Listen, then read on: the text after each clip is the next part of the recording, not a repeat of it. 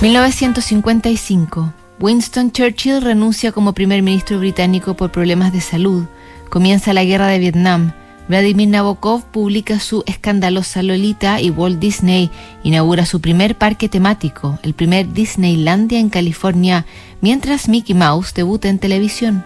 No era el único personaje nacido de la mano de un buen dibujante que cobraba protagonismo. Por entonces, Charlie Brown y Snoopy, la tira cómica lanzada en 1950, consignaba enorme atención.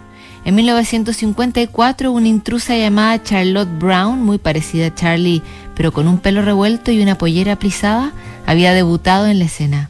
Era enérgica y desenvuelta, pero no le gustó a los seguidores de Charlie, su pandilla y sus amigos para nada. Por esos días, Elizabeth Swain, una admiradora profunda, escribió al creador de la serie Charles M. Schulz, rogándole que aniquile al detestado personaje. El increíble padre de Snoopy le respondió.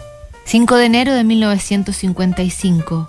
Querida señora Swain, voy a aceptar su sugerencia acerca de Charlotte Brown y me voy a deshacer de ella. Si vuelve a aparecer en alguna tira, será que ya estaba finalizada antes de recibir su carta o que ha escrito alguien diciendo que sí le gusta. Sin embargo, no olvide que usted y sus amigos cargarán con la culpa de la muerte de una niña inocente en sus conciencias. ¿Está preparada para asumir esa responsabilidad? Gracias por escribir y confío en que le agraden las próximas entregas. Un saludo, Charles M. Schulz. Junto a la firma, con su clásico trazo, la pobre Charlotte dibujada con un hacha en la cabeza. Un mes más tarde, el primero de febrero, se le vio por última vez. La carta la donó a la Biblioteca del Congreso de Estados Unidos tras la muerte del creador de Charlie Brown. Revisamos mañana la última carta de esta semana en Notables.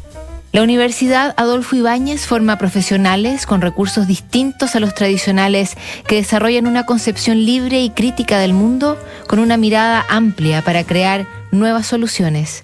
Una experiencia que les permite crecer más. Universidad Adolfo Ibáñez, crecer más. Hace 25 años un equipo de profesionales tomó una decisión no tener clientes, tener socios. Hace 25 años tomaron un compromiso, coinvertir en los mismos activos que recomiendan. Hace 25 años nació MBI Inversiones, socios en la coinversión www.mbi.cl.